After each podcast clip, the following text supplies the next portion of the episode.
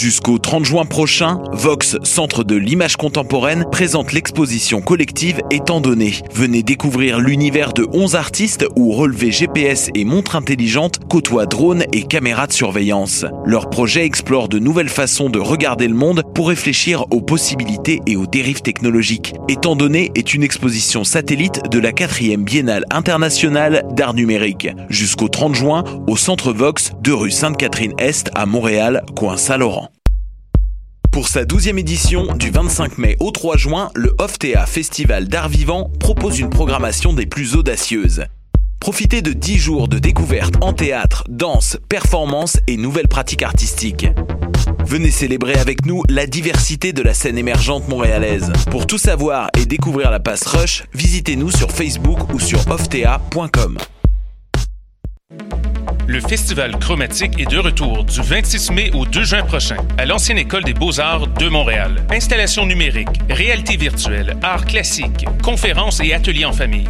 Une foule d'activités présentées à travers les différents volets du festival. Ne manquez pas les deux nuits chromatiques les 26 mai et 2 juin. Un voyage entre rythme house, techno, disco, pop et afro avec Pascal Project, Seychelles, Jesse Futterman, Bonbon Kojak et plus encore. Pour tous les détails, www.chromatique.ca.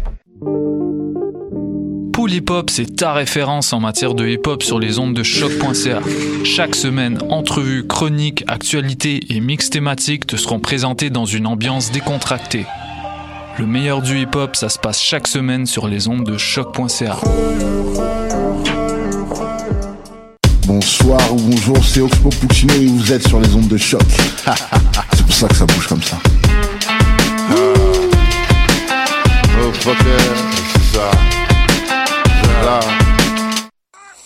Qui était le premier sur Terre? C'était l'œuf ou la poule? Moi, je pense que c'est l'œuf. Moi, non, moi, non, je pense que c'est la poule. Pour moi, c'est la poule. Il a bien fallu qu'elle sorte de quelque part, la poule. Parce que la poule, elle prend des Mais œufs. pourquoi c'est la nuit Elle est bien née quelque part, d'un œuf. Alors c'est quoi? C'est l'œuf ou la poule? L'œuf ou la poule L'œuf ou la poule, l'émission de sciences de choc.ca, la radio web de l'Université du Québec à Montréal, avec votre animatrice Karine Mona et à la mise en onde ce soir, Lou Sauvageon. Bonsoir à toutes et à tous. Aujourd'hui dans l'œuf ou la poule, les voix de Maisonneuve. Entendez voix VOX et Maisonneuve pour le collège Maisonneuve à Montréal, ou comment à partir de janvier 2015, ce cégep à Montréal a été sous le feu des projecteurs bien malgré lui pour des histoires de radicalisation. Je n'en dis pas plus. Et notre invité avec nous ce soir pour en parler, Leslie Touré-Capot. Bonsoir Leslie. Bonsoir. Est-ce que ça va bien? Très bien. Et vous? oui, très bien, merci.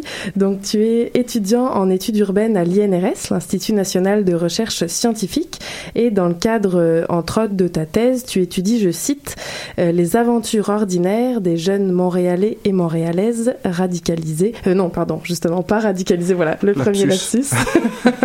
Donc, racialisés, pardon. Et justement, on parlera de radicalisation à ne pas tout confondre, comme je viens de faire.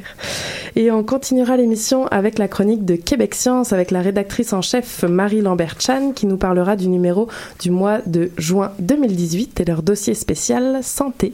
Mais tout de suite, nous commençons l'émission avec la chronique astronomie de Myriam Latulipe. Bonsoir Myriam. Bonsoir. Est-ce que ça va bien Myriam? Oui, ça va très bien. Alors ce soir, tu nous parles de nouvelles observations qui nous suggèrent que finalement, les étoiles auraient l'air d'être apparues un peu plus tôt que ce qu'on pensait après le Big Bang. Oui, exactement. Donc, euh, grâce en fait à des nouvelles observations euh, qui ont été faites avec un réseau d'antennes euh, ALMA, une équipe d'astronomes a observé la lueur d'étoiles très lointaines provenant de la galaxie MAX, donc MACS 1149-JD1. Bon, je sais pas pour vous, mais euh, moi, ça sonne pas très poétique à l'oreille, puis c'est un petit peu long à dire. Alors, on va, euh, pour le reste de la chronique, surnommer cette galaxie-là euh, Max. Je trouve ça plus joli. Alors, comme je disais, donc Max a été observé avec ALMA, qui est un observatoire constitué d'un réseau de 66 antennes. Donc, son nom, c'est un acronyme pour Atacama Large Millimeter Submillimeter Array. Donc, c'est situé en plein milieu du désert d'Atacama, au Chili, et euh, il observe la lumière dans les longueurs d'onde millimétriques et submillimétriques. Alors, si je peux me permettre, c'est quelle sorte de lumière ça? Parce que les longueurs d'onde millimétriques et submillimétriques, en vrai, ça correspond à, à la lumière qu'on peut voir ou ça correspond à quoi? Donc, euh, en réalité, non, euh, ça correspond pas à une sorte de lumière qu'on peut voir avec nos yeux. En fait, l'humain peut voir la lumière entre des longueurs d'onde de 400 à 700-800 nanomètres, où 400 étant le violet, donc le mauve, et 700 le rouge. Et en fait, plus la lumière a une grande longueur d'onde, eh bien, moins elle a d'énergie. Donc ici, le rouge est moins énergétique que le mauve. Et si on s'intéresse à la lumière avec une plus basse énergie encore, donc une plus grande longueur d'onde, on tombe dans l'infrarouge. Et si on continue ensuite à descendre de longueur, à augmenter la longueur d'onde et avoir moins d'énergie, on arrive là finalement à la lumière dans le millimétrique et le submillimétrique, donc juste après euh, l'infrarouge. Alors, euh, avec ALMA, euh, les chercheurs ils ont observé la galaxie Max et ils ont détecté une faible lueur émise par de, l'oxygène ionisé. Et grâce à ça, ils ont ensuite déterminé que cette galaxie se trouvait à 13,3 milliards d'années-lumière. Autrement dit, la lumière qu'ils ont observée a été émise seulement 500 millions d'années après le Big Bang, ce qui est très tôt comparé à l'âge de l'univers. Ça en fait donc la galaxie la plus lointaine dont on peut observer les éléments individuellement.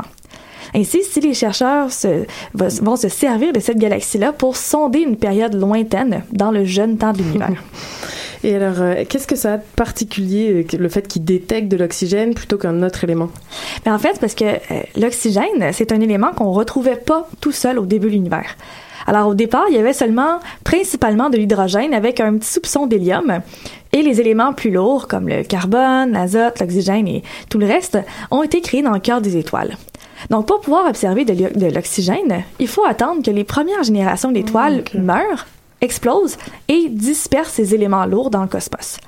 Alors, la détection d'oxygène, 500 millions d'années après le Big Bang, suggère qu'à cette époque, une première génération d'étoiles avait déjà eu le temps de se former et de mourir pour permettre de voir cet oxygène-là. Alors, est-ce qu'il est possible d'avoir une idée de quand ces euh, premières générations d'étoiles se sont formées? J'imagine que c'est ça le but aussi, de dater un peu. Euh. Oui, exactement. Donc, on veut, on veut essayer de dater ça. Alors, euh, l'équipe d'astronomes ont essayé de, de reconstruire l'histoire de Max grâce à des données des télescopes spatiaux Hubble et même Spitzer ils ont utilisé des modèles numériques de formation et d'évolution stellaire pour conclure que la formation de ces étoiles devait dater de seulement 250 millions d'années après le Big Bang, soit 150 millions d'années plus tôt que ce qu'on pensait. Et le fait que ces étoiles ont eu le temps de naître, d'évoluer et de mourir dans cette galaxie lointaine nous pousse à nous demander quand est-ce que les galaxies ont-elles émergé de l'obscurité? Autrement dit, à quel moment l'univers a passé d'un endroit sombre à une mer remplie d'étoiles comme on le voit maintenant? Donc, l'âge avancé des étoiles de Max, la galaxie, a permis de déterminer que les galaxies existaient bien avant celles qu'on avait détectées précédemment, et avec ces nouvelles observations, on repousse les limites. Ça nous ouvre une nouvelle fenêtre vers une période de l'univers encore inexplorée pour peut-être un jour être témoin des premières lueurs stellaires qu'on appelle l'aube cosmique. Mhm, rien que ça. Bon, des sacrées prévisions. Merci beaucoup, euh, Myriam, pour cette chronique astronomie. Merci.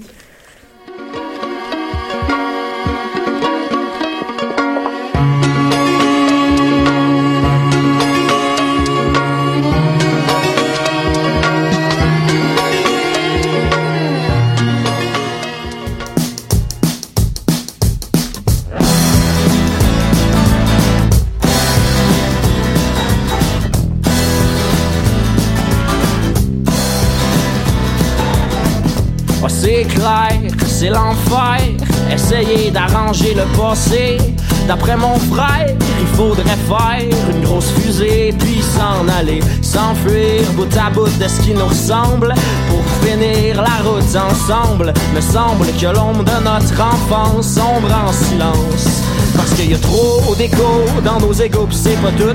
Il y a trop de taux sur nos autoroutes, puis faut survivre à nos cerveaux qui arrivent trop tôt au bureau. S'emporte de mon corps, mais la mort roule. Puis ça, c'est pas de ma faute.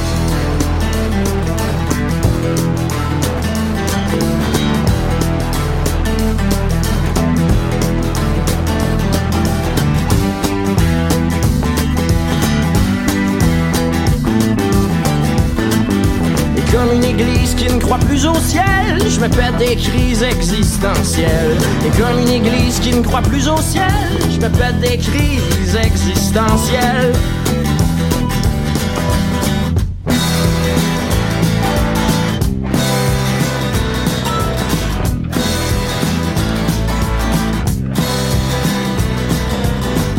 Ah, c'est sûr que c'est dur. Essayer de se projeter dans le futur. Faut s'attendre à n'importe quoi. Me semble que ça va me prendre un emploi, moi. Mais tu veux dire, j'ai toujours eu peur à l'idée de devenir professeur. Puis qu'un jour, un élève se lève dans mon cours pour m'interroger sur mon passé. Monsieur Piloto, j'ai une question. J'ai vu des vidéos de vos chansons sur YouTube. Ouais, vous étiez pas mal cute. Mais comment ça se fait qu'en vrai? Vous êtes pas mal plus laid.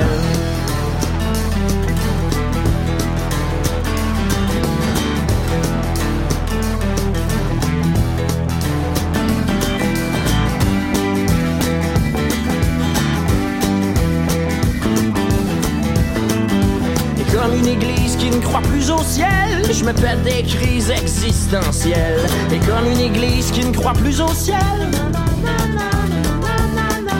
je me pète des crises existentielles.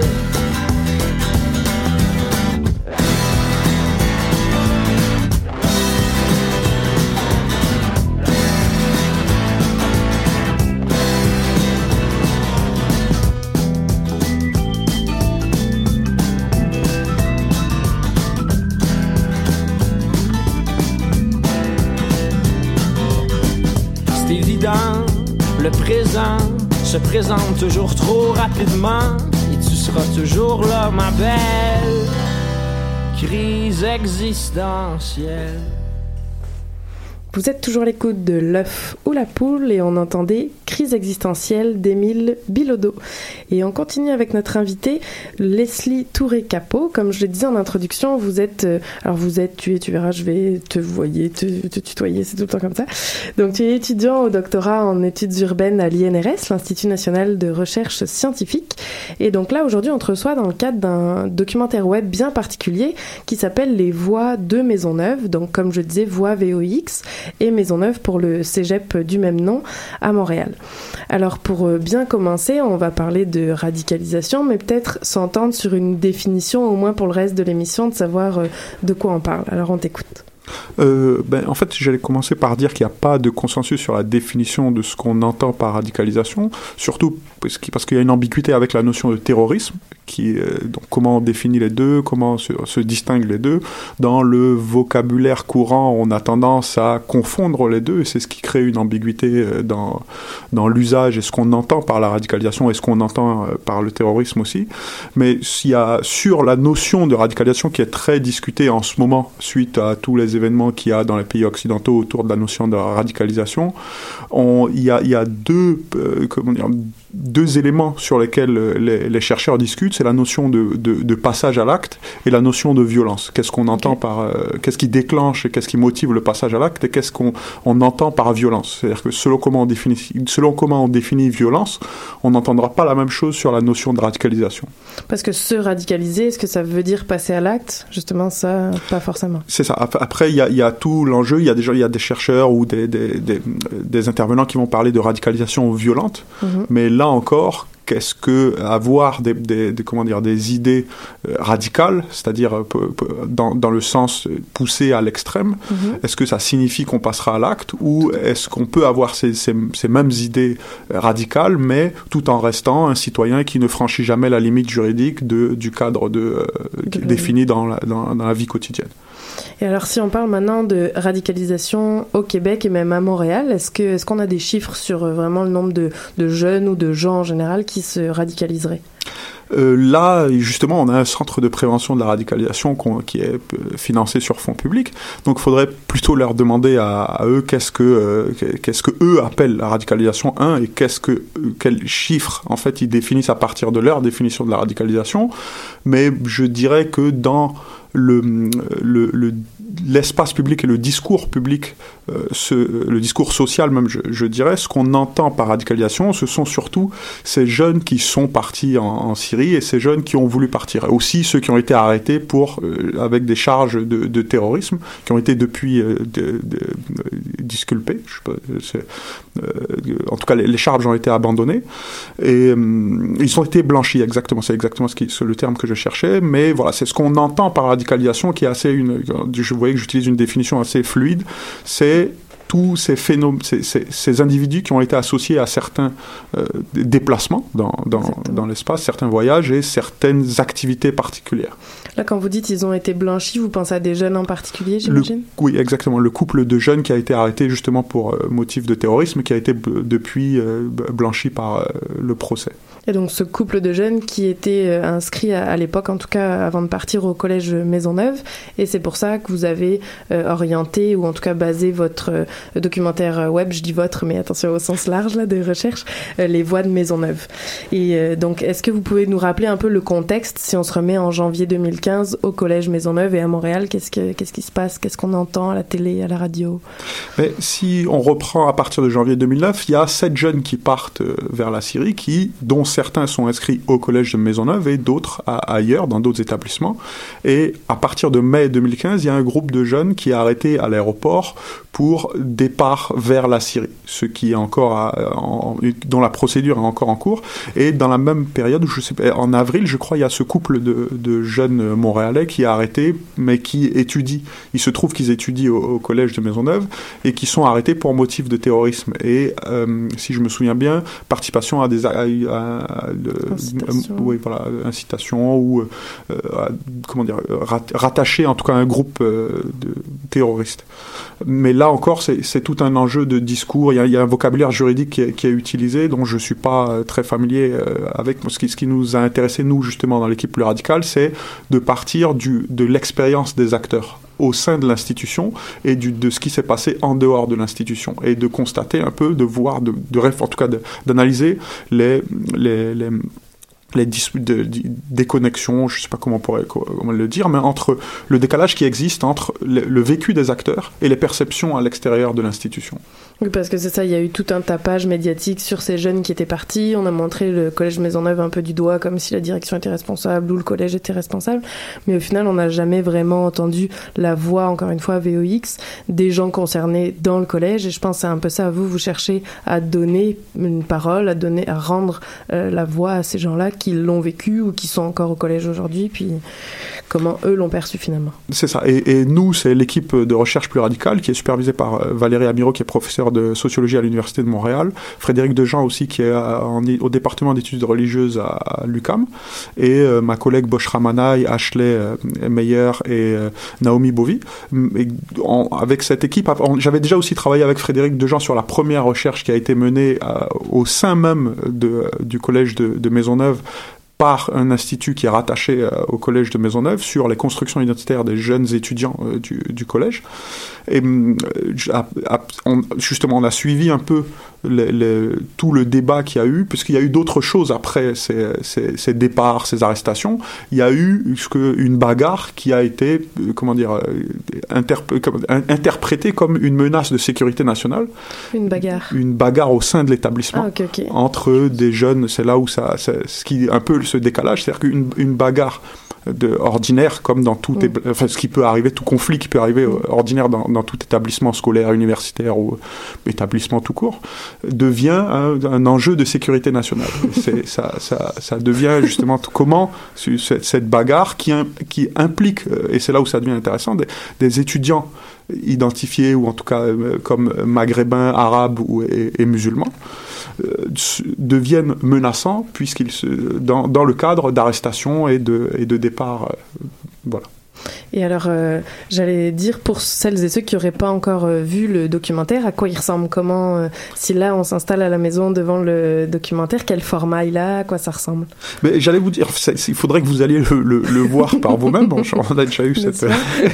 mais, c'est- en, en termes scientifiques, c'était un peu, je pense, un, un exercice pour, pour l'équipe et pour Madame Amiro, qui, qui m'a recruté justement pour travailler sur ce, ce- cet outil.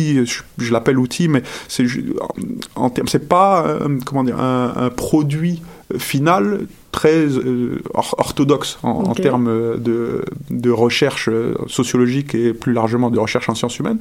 Oui, c'est Et- ça, d'habitude, excusez, je vous coupe, mais d'ordinaire, on, on publie nos résultats sous forme d'articles qui sont même souvent pas très accessibles à tout le monde parce que c'est dans des termes très, très scientifiques ou en tout cas très pour se parler entre professionnels. Et là, d'un coup, vous avez finalement choisi de, un format qui est complètement euh, accessible à tout le Grand monde. public. C'est ça, qui est grand public dans des termes, euh, parce que c'est ça, je l'ai regardé en effet, euh, et qui est dans des termes où tout le monde, tout le monde peut comprendre, tout le monde peut, suivre le documentaire. Et donc, c'est quoi votre démarche derrière euh, le fait de rendre accessibles vos recherches finalement? C'est surtout celle de Valérie Amiro, en fait, qui est depuis plusieurs, euh, depuis, assez longtemps, elle, réfléchit à comment vulgariser, en fait, justement le produit de la recherche scientifique. Elle a, je, crois, elle a, elle a participé à un projet de BD sur euh, le, sur un, je vous invite à aller regarder euh, sa, page de profil pour voir. euh, ça, mais en tout cas, ça s'inscrit dans sa réflexion de quels, outils on peut utiliser pour proposer à un plus grand nombre de, personnes les produits de la recherche scientifique. Et donc ce web documentaire, justement pour euh, la question du format, il se présente en six parties, je me les suis notées. Un collège de premier tour, un nid terroriste, le vivre ensemble, un climat de peur, entre étudiants et retour au collège. Et chacune de ces six parties sont finalement ponctuées de témoignages euh, audio. Pour la plus, bah, ils sont tous audio. Oui, on n'identifie pas euh, qui qui nous parle. Et il y a aussi bien des étudiants, des étudiantes que des employés du collège. Et après, c'est ponctué aussi d'articles de journaux de l'époque qu'on peut aller euh, lire en parallèle. Donc c'est vraiment c'est vraiment riche comme comme documentaire. Alors je pense que c'est déjà l'heure de la pause, mais on va se retrouver après la pause musicale pour savoir finalement un peu les résultats de cette recherche et ce que vous en avez tiré?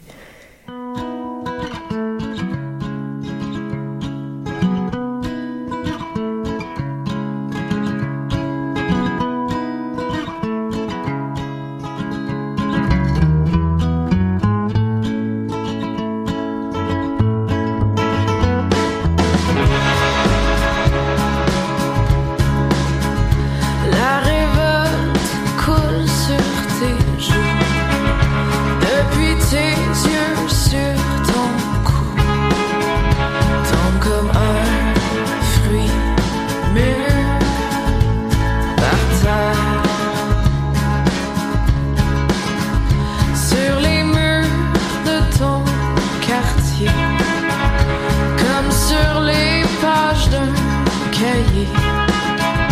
La révolte comme cri de guerre.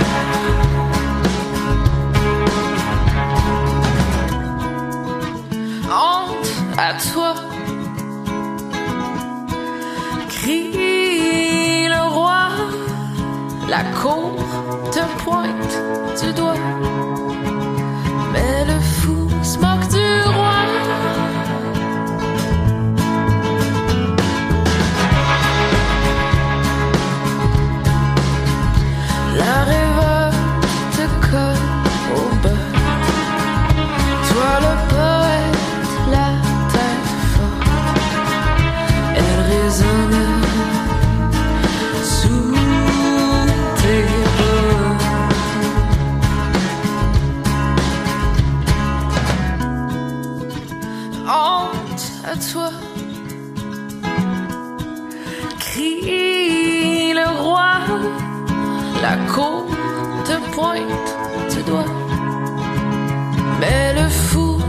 du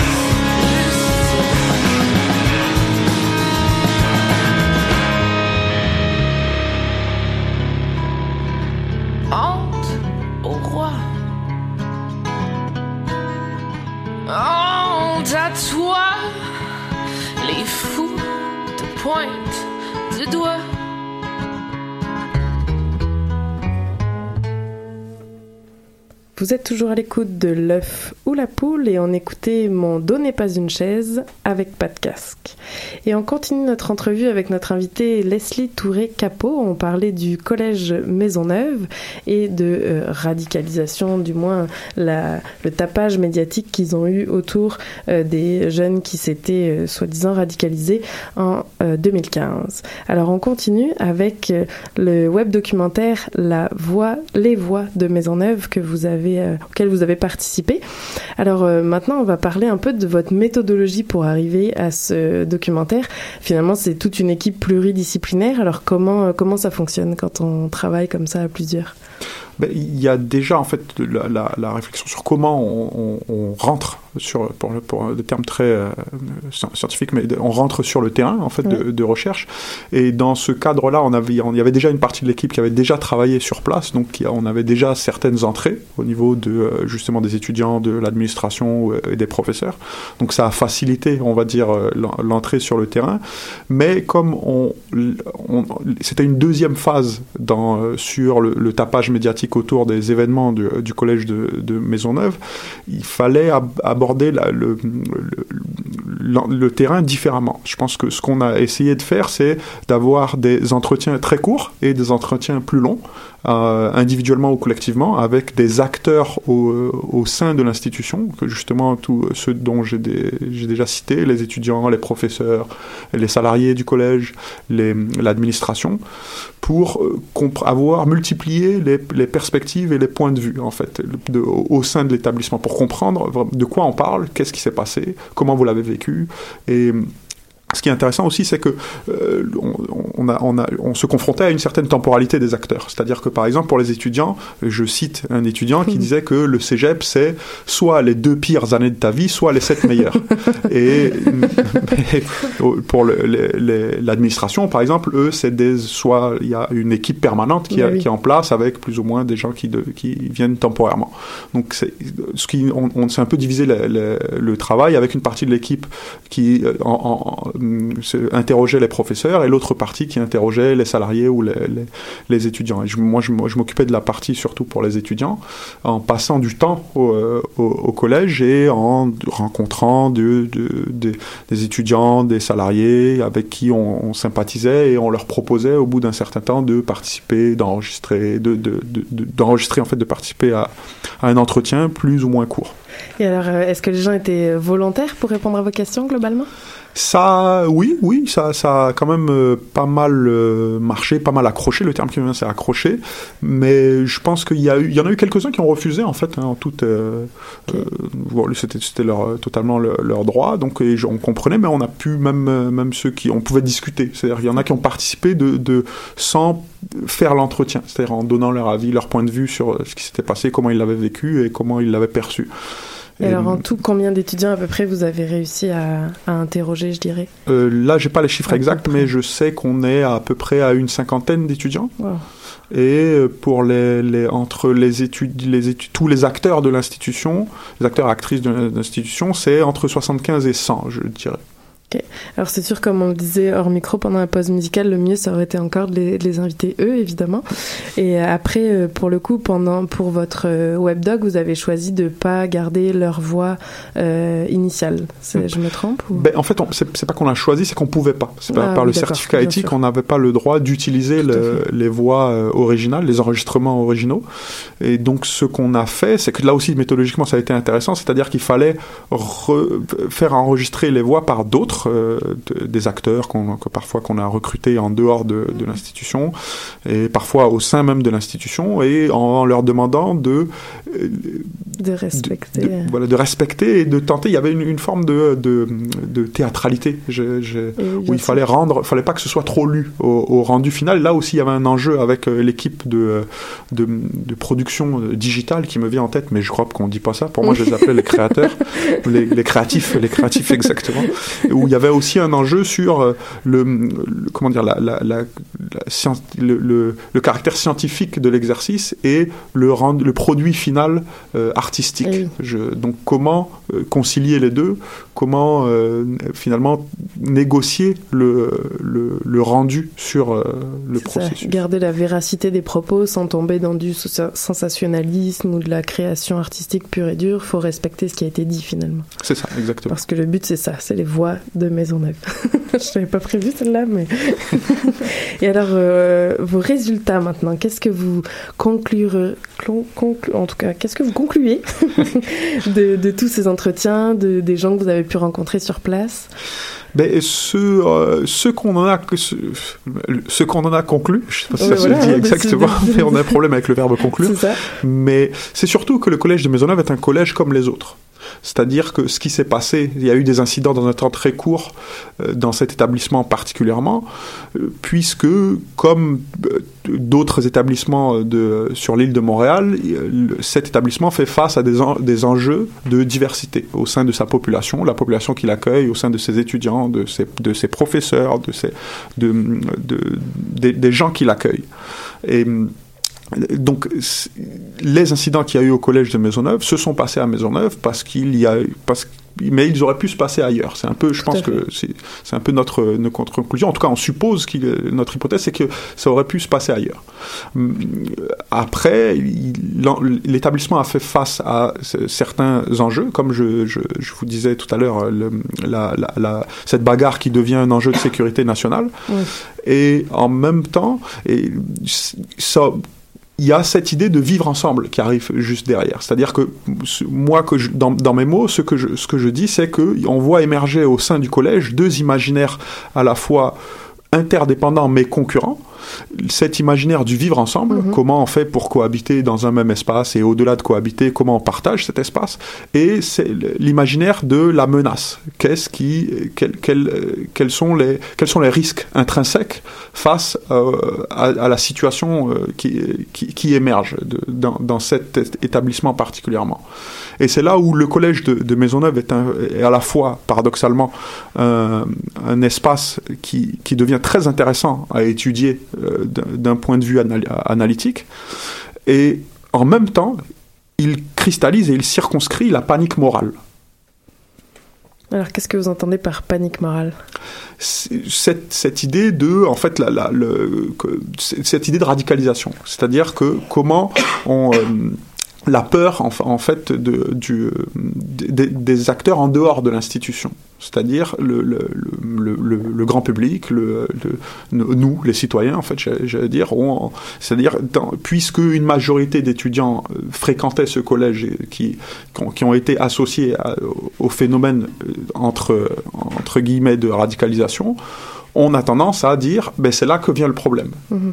Mais en étudiant de l'intérieur, nous, ce ce, notre conclusion, c'est de dire et en même temps, ce collège est, est un collège ordinaire. C'est ça. Comme vous disiez, ça aurait sans doute pu arriver ailleurs. C'est pas. Okay. Et alors, euh, qu'est-ce que, euh, qu'est-ce que vous, est-ce que vous avez des réactions des gens qui ont vu le documentaire déjà? Ben, il y a, y, a, y a des débats. Et moi, c'est ça, ça, ça m'intéresse aussi, hein, de, moi personnellement, dans ma, dans, dans, la, dans ma propre réflexion, c'est est-ce que finalement, nous-mêmes, euh, en, en, dans notre exercice, on n'a pas euh, renforcé une forme de, de, de stigmatisation? Mm -hmm. que, à, à, en ayant pour objectif du, du, du, au départ de, de, la, de, de la déconstruire. Et en même temps, je, je, je pense que il y a, le, je pense qu'on a, on a, on a on a quand même fait avancer la, la, la conversation, je, je, dirais, puisque de part et d'autre, selon, de, en ayant les retours de, je pense à plusieurs personnes en même temps, et j'essaie d'organiser ma pensée, je dirais qu'il y a du, du, du, bon et du moins bon, en fait. C'est-à-dire qu'il y a des gens qui vont dire, je trouve que l'exercice, votre webdoc est intéressant, mais en même temps, il y a ça qui me plaît pas. Il y a certains éléments qui vont faire tilter les, les individus qui vont le regarder, mais en même temps, de deux de, de plusieurs points de vue qu'on a qu'on a interrogé de, vraiment de, de de la Ben, pour l'avoir vu, c'est vrai que ça vient nous chercher dans ce qu'on ce qu'on appréhende nous-mêmes de la radicalisation, ce qu'on pense, nos biais, nos a priori, tout ça. Moi, c'est vrai que ce que j'ai retenu, c'est qu'il y en a quand même. Ben, je veux pas vendre le punch là, mais il y a quand même beaucoup de témoignages qui disent que les gens restent entre eux. C'est ceux qui se ressemblent euh, restent entre eux finalement. Mais comme on le voit dans la vraie vie, c'est- c'est ça l'affaire, c'est qu'on on va les montrer du doigt en disant ah, vous restez entre vous. Bah oui, mais à l'échelle d'une ville, c'est ça. L'échelle de Montréal, c'est comme ça. L'échelle de Toronto, c'est comme ça. Enfin, je veux dire partout, on, on se on se rejoint entre gens qui se ressemblent. tu sais. Et est-ce que c'est un problème? C'est Voilà, ça, la question. Est-ce qu'on peut pas partager l'espace sans, en, tout en étant euh, proche de ceux qui nous ressemblent? C'est ce fameux vivre ensemble. euh. Et après, est-ce que vous, il y, a des- il y a des témoignages qui vous ont marqué en particulier? Euh, Là, comme ça. Ouais, chaud comme ça, sans- non, mais je dirais en fait. disons. Est-ce que euh, vous avez été surpris par des par certaines réponses ou même par vos résultats Euh, surpris Non, surpris non, parce que en fait, je pense que j'y étais depuis, j'y- étais de, dans, dans- j'y étais impliqué en fait depuis euh, pas mal de temps, bénévolement ou, ou, ou professionnellement, en fait, en étant euh, assistant de recherche. Et ce qui me m'a interpellé, je dirais, c'est la gestion en fait de, de la gestion administrative de l'espace, parce que je travaille, je suis un doctorant en études urbaines, donc l'espace est, euh, est une forme d'obsession pour moi mais, mais je dirais que, en fait, je pense à mon collègue Ashley qui, un jour, en interrogeant un étudiant, euh, se fait euh, interpeller par la, la, la sécurité, puisqu'il est repéré par les, les agents de sécurité sur les, les, les caméras de surveillance. Et euh, il se trouve que j'arrive à ce moment-là, et moi-même, j'intercepte l'interception. En, en, en arrêtant l'agent de sécurité, en lui disant, en lui sortant la fiche, oui, non, mais on est, on est, on est legit. On le terme mets, c'est legit, parce qu'on a le pas, on, fait une recherche, ne vous inquiétez pas, tout va bien. Et c'est un peu, j'allais dire, il y a des anecdotes, en fait, mais c'est mon côté euh, de- d'ethnographe aussi qui me, qui me vient, ces anecdotes un peu de, de, de recherche. qui- qui Et me- alors justement, pour conclure, vous venez, vous venez de le dire, là, vous êtes étudiant en études urbaines. Alors comment vous, ça s'inscrit dans vos recherches à vous? Parce que je le disais en introduction, euh, alors vous allez me le redire exactement, vous étudiez les aventures... Alors, euh, ordinaire des jeunes Montréalais racialisés, jeunes Montréalaises et Montréalais racialisés. et donc euh, là, en quoi on parle d'aventures banalisées euh, d'aventure. bah, moi, ce qui m'intéresse, c'est justement c'est la vie ordinaire, c'est-à-dire que c'est ces parcours de vie de, de particulièrement au sein du collège, ce qui m'intéressait, c'était les étudiants racialisés, les étudiants issus des minorités ou de la diversité, comment ils ils évoluent en fait où ils évoluent, où ils vivent, ils perçoivent le- le- le- leur vie quotidienne au sein des institutions, quelles qu'elles soient, l'école, la famille, le travail, les temps libres ou euh, ou la rue tout simplement. Et comment en fait ils, font face à certaines situations conflictuelles ordinaires. C'est-à-dire que- qu'est-ce qui peut émerger? Par exemple au collège de Maisonneuve c'est j'en pourrais prendre cette bagarre. C'est-à-dire d'arriver et de tout tout le temps être rappelé à l'ordre par la dame de, de la Ouais. bibliothèque ou la dame ou le monsieur d'ailleurs euh, ou les, ces agents de sécurité, ces mêmes agents de sécurité dont, dont je parlais, et c'est un des axes euh, sur lequel je mets l'accent, cette notion de sécurité. Qu'est-ce qu'on entend par sécurité? Comment on la définit? Parce que c'est c'est la même chose que la, que la radicalisation. Comment, en fait, finalement, on, on- on perçoit cette, euh, cette notion de sécurité et comment on, la, on, on y répond. En fait, on répond, on gère ces, ces- ces risques. Parce que vous me disiez, il y a trois façons de voir finalement un événement. C'était vécu, perçu, et le troisième, je reprends Conçu. les notes, voilà, conçu. C'est- l'espace. Encore une fois, on revient à l'espace. C'est la définition d'Henri Lefebvre. C'est la triplicité de l'espace. L'espace perçu, l'espace conçu et l'espace vécu. Parce que c'est ça, vous vous concentrez sur cette notion de sécurité justement, et on revient à ces trois, euh, ces trois façons-là de, de, de voir l'espace. Et euh, est-ce que vous... Ouais, non, je pense que c'est ça. Alors je pense qu'on a une dernière question euh, pour, euh, pour conclure. D'après vous, euh, est-ce que c'est l'œuf ou la poule? Euh, c'est, euh, j'allais dire, j'allais croiser. Ça dépend de la perception, bien sûr. de l'expérience de l'œuf et de la poule. c'est les meilleures réponses, ça, quand vous les mettez en lien avec Ou vos la, recherches. la vous, conception de l'œuf et la poule. Tout dépend de, de, de la perspective qu'on adopte. Donc ça, c'est perçu, vécu ou Exactement. construit. Euh, Le vivre ensemble de l'œuf et la poule. Exactement. Bon, bah, merci beaucoup en tout cas, euh, Leslie, d'avoir euh, répondu à nos questions. Donc, on peut rappeler le nom de votre équipe, c'est Plus Radical. Et le webdoc a été euh, conçu avec évidemment le collège de Maisonneuve, mais aussi une agence artistique, j'imagine, Folklore, si je dis ça. pas de bêtises. Ok. Et donc, ce web documentaire est disponible évidemment sur euh, Internet. Le nom du site, c'est tout simple, lesvoixdemaisonneuve.ca. Ben, merci beaucoup d'être euh, venu euh, parmi nous ce soir et je le rappelle, vous êtes étudiant en doctorat en études urbaines à l'INRS et donc nous parlions du documentaire web Les Voix de Maisonneuve et on continue en musique.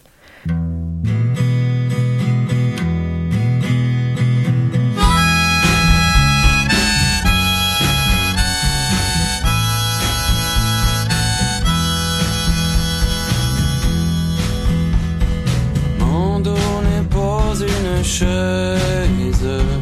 Pourquoi tu t'assois dessus? De tout ton poids et de tout ton malaise, crier comme un perdu. Ce n'était que de la glaise, nos bottes ont fait de grands trous qui se referment comme des pièges derrière nous, comme des pièges derrière nous. N'est pas une chaise, toi t'es une antenne brisée. Y'a juste la neige qui rentre dans ton canal, c'est l'hiver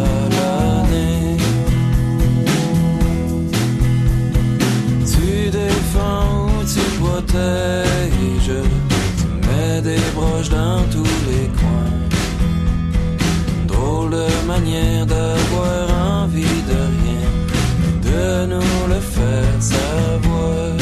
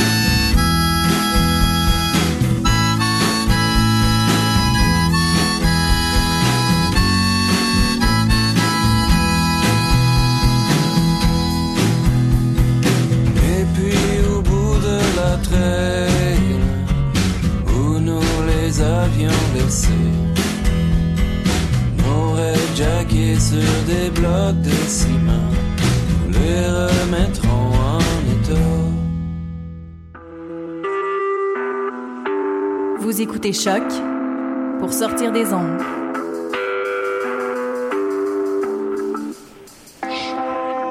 Podcast, musique, découverte. Sur choc.ca. Vous êtes toujours à l'écoute de l'œuf ou la poule et on s'entretient avec Marie Lambert-Chan. Est-ce que Marie, tu nous entends? Bonjour Karine. Bonjour, ça va bien? Très bien, et toi? Oui, très bien, merci.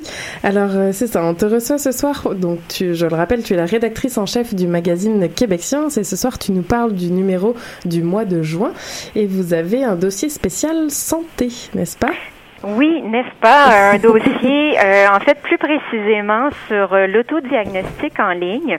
Euh, comme tu le sais sans doute, Karine, l'autodiagnostic en ligne, c'est un phénomène très répandu. Euh, on estime que 97% des individus qui ont une connexion Internet se tournent vers un moteur de recherche, plus particulièrement Google, pour obtenir des informations sur leur santé avant de se rendre chez le médecin.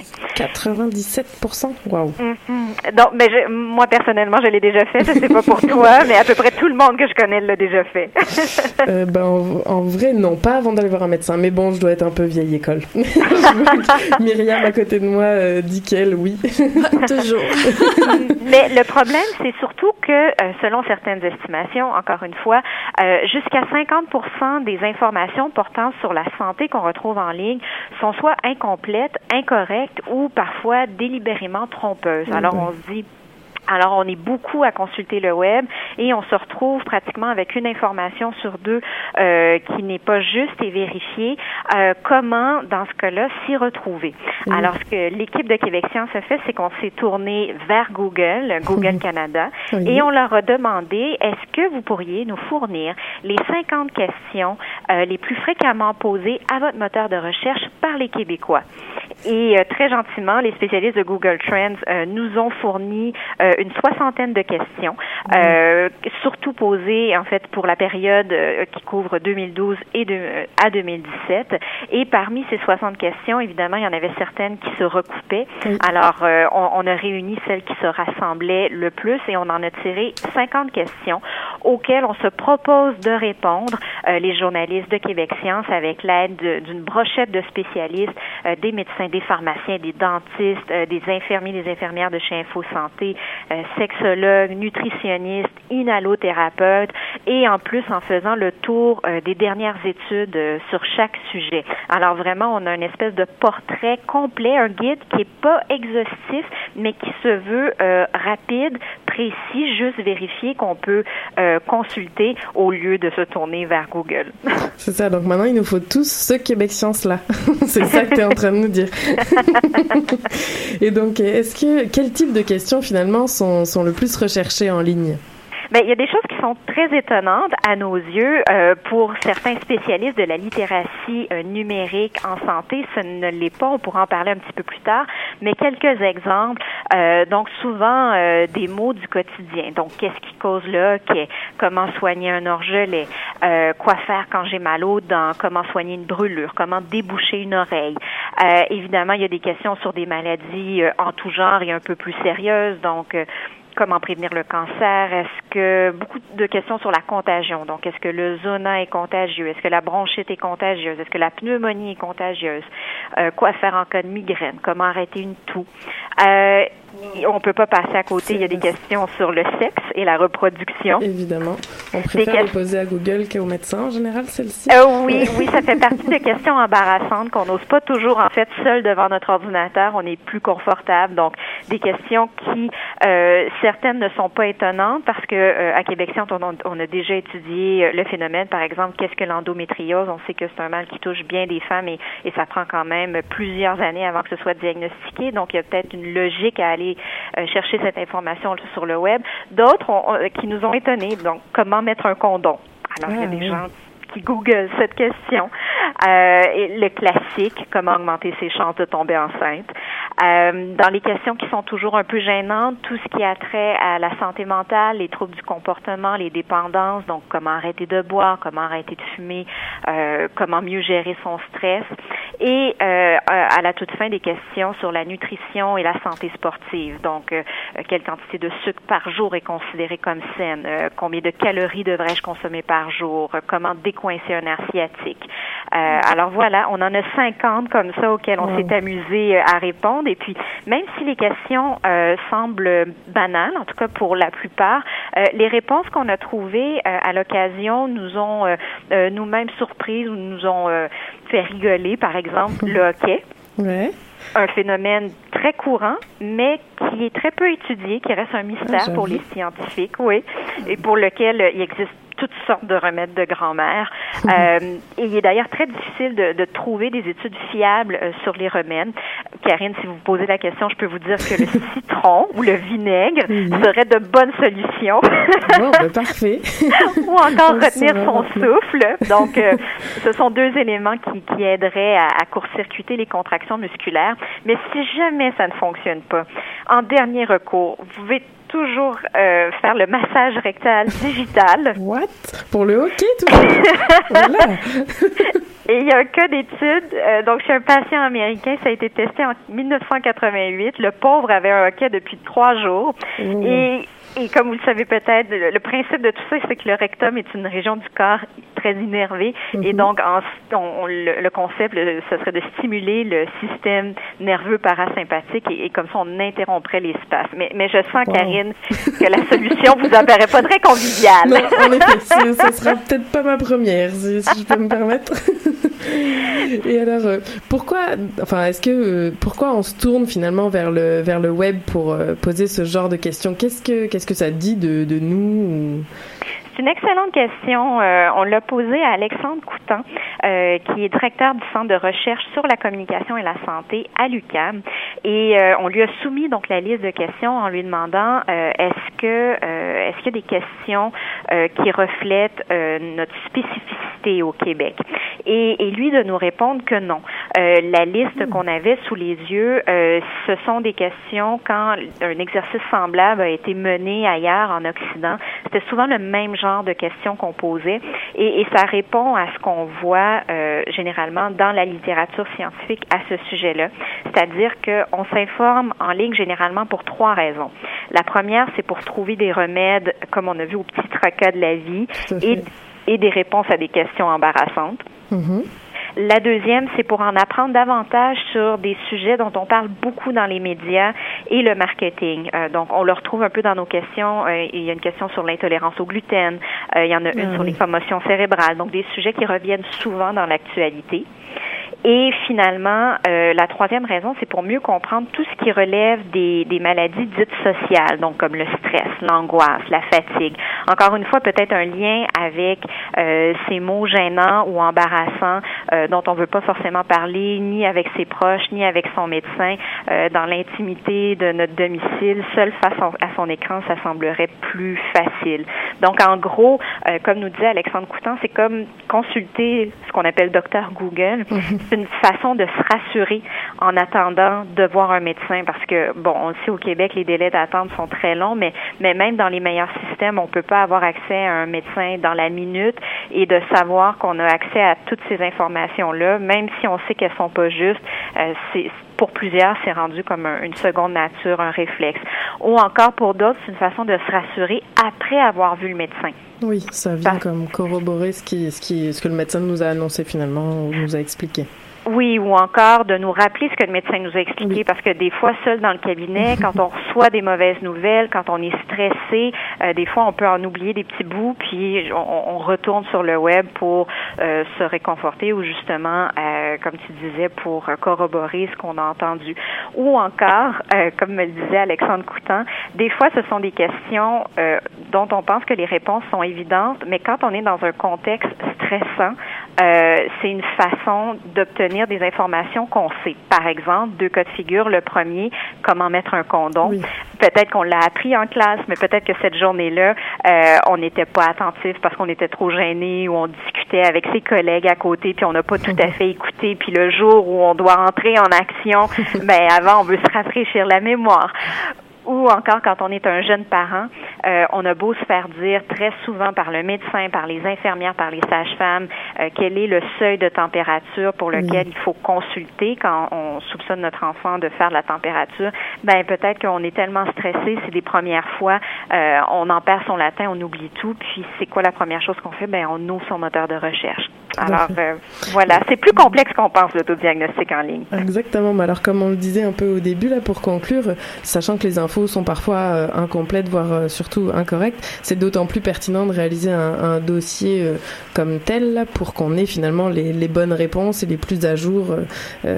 c'est ça. Oui, voilà. Oui, et comme on et, et mais toutefois, juste un, un, un bémol, comme on le rappelle dans notre dans notre magazine, parce qu'on on veut pas avoir l'air non plus d'avoir la science infuse, notre euh, magazine, comme le web, euh, ne remplacera jamais la Bien sûr. consultation médicale parce que ce sont encore une fois, même si nos informations sont justes et vérifiées, ce sont des informations générales et chaque cas demeure particulier. Donc, euh, dans fait. le doute, vaut mieux prendre rendez-vous avec son médecin. Exactement. Voilà, c'est une très belle conclusion, Marie. Merci beaucoup. Et puis à bientôt alors. Merci. Merci Karine, au revoir. Bonne soirée, au revoir. Et vous êtes toujours à l'écoute de l'œuf ou la poule. C'était donc notre entretien avec Marie Lambert-Chan pour la chronique de Québec Science. Et je vais continuer avec une chronique exceptionnelle agenda. Euh, donc ça fait longtemps, ça fait des, mois et des mois qu'on n'a pas eu de chronique agenda à l'œuf ou poule. Mais ça va être assez rapide parce que j'en ai un seul à vous présenter. Mais je vais prendre le temps. Il s'agit évidemment de euh, ni plus ni moins que le festival Eureka. Le fameux festival Eureka qui a lieu chaque chaque année. Euh, Myriam applaudit à côté de moi, applaudit en silence, mais elle applaudit. Euh, donc c'est ça, un festival qui a lieu euh, en juin. Donc attendez, je reprends mes notes. C'est le 8, 9 et 10 juin prochain. Donc c'est trois jours de plaisir, je cite, avec plus de 100 activités extérieures et gratuites. Et il y en a bien sûr pour tous les goûts et tous les âges. Ça a lieu dans le vieux port de Montréal, juste en face du centre des sciences, et c'est surtout les quais. si vous avez déjà eu la chance d'y aller, vous vous souviendrez donc c'est de nombreux kiosques presque à l'infini. Donc qui, on a des ateliers, des spectacles. Pour vous donner quelques exemples, comme chaque année, on pourra concocter une crème glacée avec de l'azote liquide, et ça grâce à l'université Laval. Cette année, on pourra aussi donner vie à des petits robots grâce à de l'énergie solaire, ou encore découvrir le labo Nintendo en construisant sa propre voiture téléguidée. Et vous aurez aussi euh, un récit interactif avec euh, Wixia, n'est-ce pas, le renard? Donc là, on mélange la réalité augmentée. Je pense que ça y est, les prochaines années, on, on sait qu'on aura plus de robotique et de réalité euh, augmentée au Festival Eureka. Pour les plus grands, j'ai sélectionné aussi les bah, une conférence finalement le samedi de Lynn Morissette, qui est scientifique en biologie marine, mais aussi vulgarisatrice hors pair, qui va nous raconter les aventures du cinéaste et plongeur Mario Cyr. Et j'en passe évidemment, vous retrouverez toute la programmation en ligne. Donc je rappelle le vendredi, samedi, dimanche, le 8, 9 et 10 juin prochain. Vous pouvez y aller euh, seul, en famille, avec des amis. Il y en a vraiment pour euh, tous les âges et tous les goûts. Il y a souvent de l'astronomie, les différents parcs du Québec. Myriam, je pense que tu as déjà euh, toi-même animé des activités lors du Festival Eureka. Ça serait quoi ton souvenir du festival? Ah ben moi, faut dire que j'étais pas mal habituée d'être dans les kiosques. Donc en plus des, des activités. Il y, a, il y a des kiosques qui sont là toute la fin de semaine. Puis euh, moi, j'étais plutôt euh, là à expliquer. L'an passé, on parlait euh, notamment de l'éclipse solaire. on montrait aux gens comment fonctionnait une éclipse, qu'est-ce qui se passait, comment on peut observer le soleil. On avait un petit télescope on avait amené aussi. puis des maquillages pour les enfants. Parce que c'est toujours le fun d'avoir des brillants dans le visage. ben, merci beaucoup pour ce témoignage, Myriam. Nous, on avait rencontré les scientifiques. Je me souviens, la foule ah, poule, on avait rencontré les scientifiques, qui est finalement une, une OBNL d'aide aux devoirs pour euh, les jeunes filles et les, ils font aussi mhm. des camps Ils font plein d'activités euh, aussi, euh, des expos sciences. Exactement, exactement. Et c'est ça, il y a plein de groupes. Il y a l'ACFAS aussi qui a son exposition de la preuve par l'image. Il y a Cerveau en tête qui souvent fait des ateliers sur le cerveau, vous l'aurez deviné. donc c'est ça. On a aussi souvent les parcs Canada qui viennent nous présenter les différents mammifères ou la faune et la flore qu'ils ont dans leur parc. Voilà pour cette chronique agenda rapide sur le Festival Eureka dans le Vieux-Port dans deux fins de semaine. Et on continue en musique.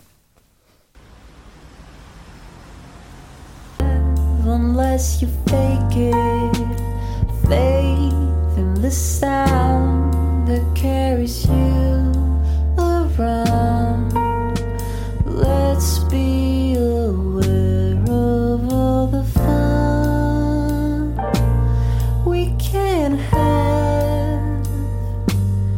in everything.